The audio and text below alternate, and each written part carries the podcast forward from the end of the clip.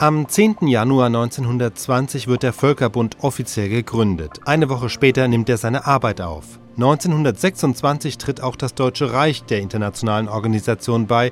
Der SPD-Fraktionsvorsitzende und Außenpolitiker Rudolf Breitscheid wird Mitglied der Deutschen Kommission.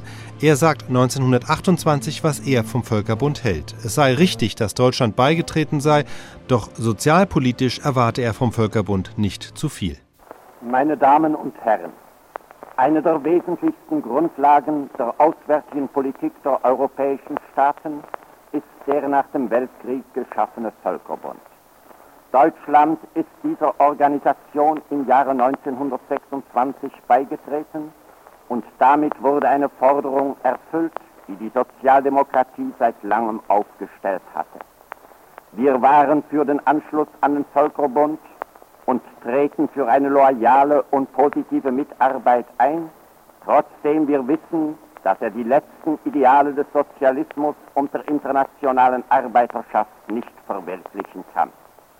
Er ist zunächst kein eigentlicher Bund der Völker, sondern ein Bund der Staaten, das heißt ihrer Regierungen. Er wird also der Aufrechterhaltung und Sicherung des Friedens immer nur in dem Maße dienen, als es den Wünschen und Anschauungen der einzelnen Regierungen entspricht, zumal dafür die in Genf zu fassenden Beschlüsse Einstimmigkeit erforderlich ist.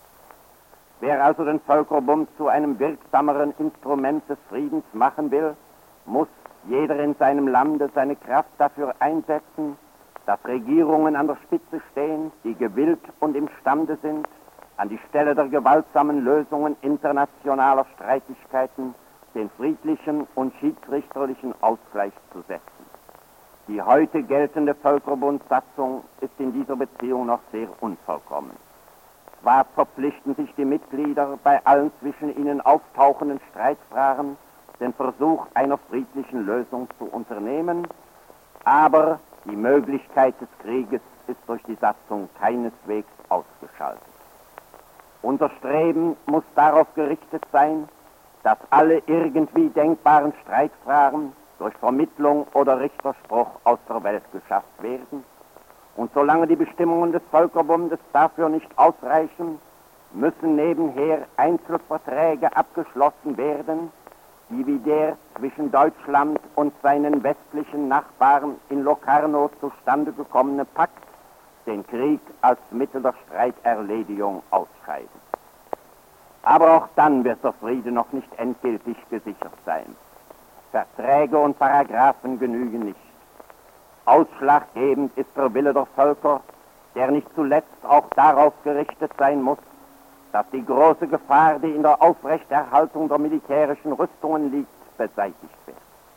Dieser Wille wird umso stärker werden, je mehr der Einfluss des arbeitenden Volkes in der Politik aller Länder zunimmt und je mehr infolgedessen die Herrschaft des immer wieder internationale Reibungen heraufbeschwörenden Kapitalismus eingeschränkt wird. Den dauernden Frieden vermag nur der Sieg des Sozialismus zu garantieren. Aber bis der errungen ist, halten wir uns für verpflichtet, die Arbeiten des Völkerbundes zu unterstützen. Die Organisation des Völkerbundes lässt sehr viele Wünsche unbefriedigt.